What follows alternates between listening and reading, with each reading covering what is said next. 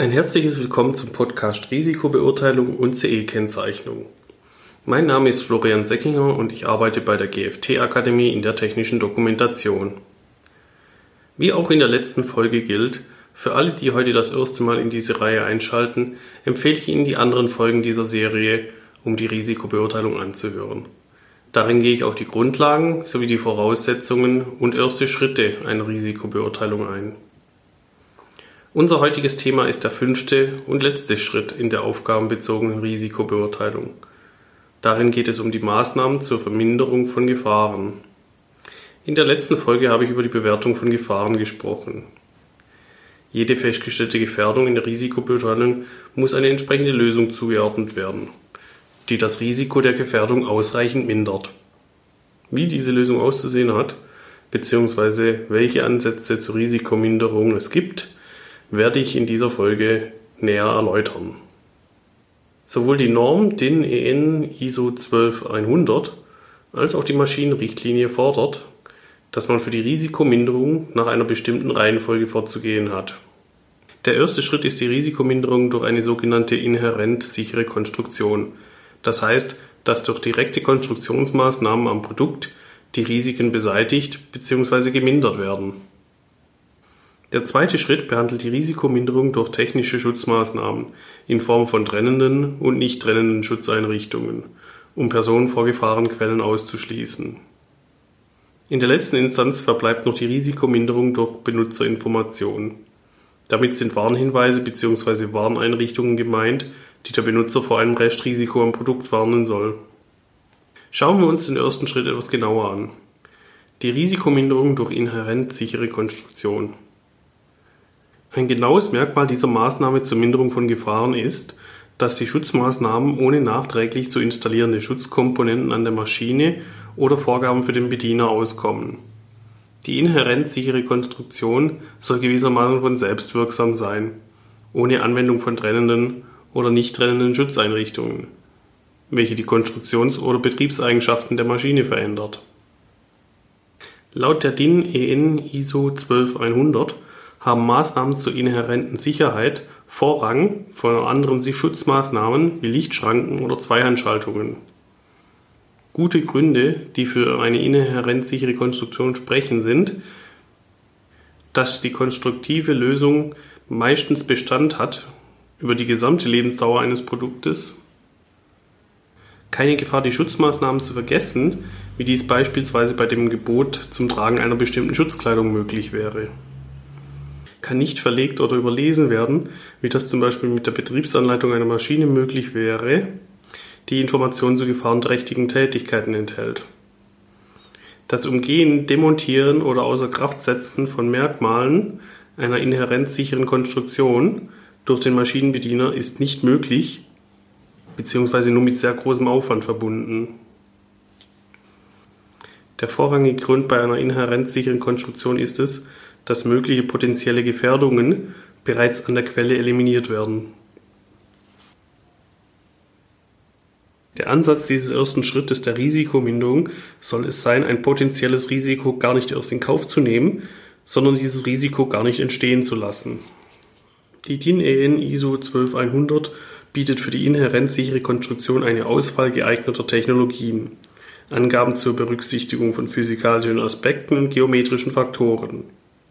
Dazu zählen unter anderem die Vermeidung von scharfen Kanten und Ecken oder vorstehenden Teile. Auch Vorkehrungen für die Standsicherheit und Wartungsfreundlichkeit sind ebenfalls neben anderen Angaben in der Norm enthalten. Sollte eine Risikominderung durch inhärent sichere Konstruktion nicht möglich sein, versucht man mittels dem zweiten Schritt eine Risikominderung durch technische Schutzmaßnahmen in Form von trennenden und nicht trennenden Schutzeinrichtungen zu erreichen.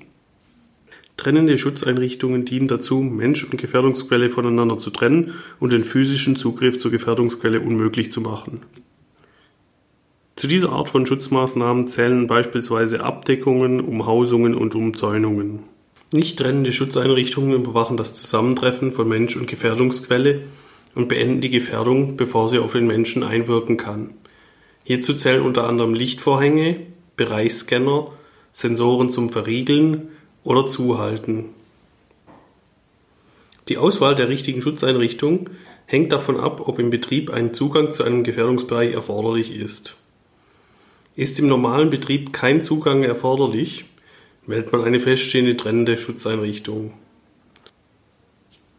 Ist hingegen durch den normalen Betrieb oder durch das Einrichten zur Reinigung oder Instandhaltung der Maschine ein Zugang zum Gefährdungsbereich erforderlich, ist eine Schutzeinrichtung zu wählen, die Personen bei der Erfüllung ihrer Aufgabe nicht behindert. Dies können beispielsweise sensitive Schutzeinrichtungen sein, die sowohl eine Annäherungsreaktion als auch eine Anwesenheitsmeldung beinhalten können. Die Anwendung einer sensitiven Schutzeinrichtung, wie beispielsweise eine Lichtschranke, soll verhindern, dass möglicherweise Materialien oder Teile aus der Maschine herausgeschleudert werden. Eine solche Schutzeinrichtung soll ebenfalls vermeiden, dass die Maschine übermäßig lange oder unregelmäßig Zeit benötigt, um sich im nahenden Gefahrenfall stillzusetzen. Die Benutzerinformation zählt als letzte Maßnahme zur Minderung von Gefahren. Die Art und Platzierung der Benutzerinformation hängt ganz vom Risiko, von der Konstruktion der Maschine und vom Zeitpunkt ab, in dem der Benutzer die Information benötigt. So können Benutzerinformationen in und auf der Maschine selbst, auf der Verpackung, in Begleitunterlagen mit der Betriebsanleitung angegeben sein oder auch außerhalb der Maschine durch andere Maßnahmen wie Warnsignale erfolgen. Zu den Warnsignalen zählen optische Signale wie Blinklichter und auch akustische Signale wie Sirenen, um vor drohenden Gefährdungen an der Maschine zu warnen. Die Signale müssen vor Eintritt der Gefährdung abgegeben werden, um das Bedienpersonal rechtzeitig zu warnen. Ebenfalls müssen die Signale von Personen deutlich wahrnehmbar und von anderen verwendeten Signalen unterscheidbar sein. Der Konstrukteur muss zudem berücksichtigen, dass zu viele optische und/oder akustische Signale zu Reizüberflutung führen können, was wiederum zur Umgehung dieser Warneinrichtungen führen kann. Benutzerinformationen in den Begleitunterlagen, einschließlich der Betriebsanleitung, müssen alle Informationen enthalten, die eine sichere und ordnungsgemäße Verwendung der Maschine gewährleistet. Darunter gehören beispielsweise Angaben über Transport, Installation und Verwendung der Maschine. Ebenfalls ob für die Bedienung der Maschine eine Ausbildung erforderlich ist oder ob eine persönliche Schutzausrüstung für die Bedienung benötigt wird. Alle Informationen in der Betriebsanleitung müssen einfach und verständlich gehalten sein. Ungewöhnliche Fachbegriffe müssen eindeutig erläutert werden und gewählte Benennungen und Einheiten müssen durchgängig angewendet werden. Die Art der Aufmachung der Anleitung soll die bestmögliche Lesbarkeit garantieren. Die Benutzerinformationen in und auf der Maschine selbst dienen zur eindeutigen Identifizierung, zur Übereinstimmung mit verbindlichen Anforderungen und den sicheren Gebrauch der Maschine. Zu diesen Informationen zählen das Typenschild der Maschine, schriftliche Hinweise und Kennzeichnungen wie Warnhinweise. Die Lesbarkeit der Beschriftungen muss während der erwarteten Lebensdauer der Maschine gewährleistet sein. Eine Kennzeichnung durch gut verständliche Zeichen bzw. Piktogramme sollte den schriftlichen Warnhinweisen vorgezogen werden. Die Kennzeichnungen müssen mit anerkannten Normen übereinstimmen. Nachdem den Risiken durch eine der vorgestellten Ansätze eine entsprechende Lösung zugeordnet wurde, gilt es zu prüfen, ob diese Ansätze das Risiko ausreichend vermindert haben und ob möglicherweise neue Gefährdungen dadurch entstanden sind. So könnte beispielsweise von einer Schutzhaube, die als trennende Schutzeinrichtung gewählt wurde, ebenfalls eine Gefahr ausgehen. Wenn die Schutzhaube sich nach oben öffnet, darunter gearbeitet werden soll und die Haube auch noch schwer ist. Es besteht dann möglicherweise eine Quetschgefahr für den Benutzer. Weiterhin müssen alle Lösungsansätze auch auf ihre Rechts- und Normenkonformität überprüft werden.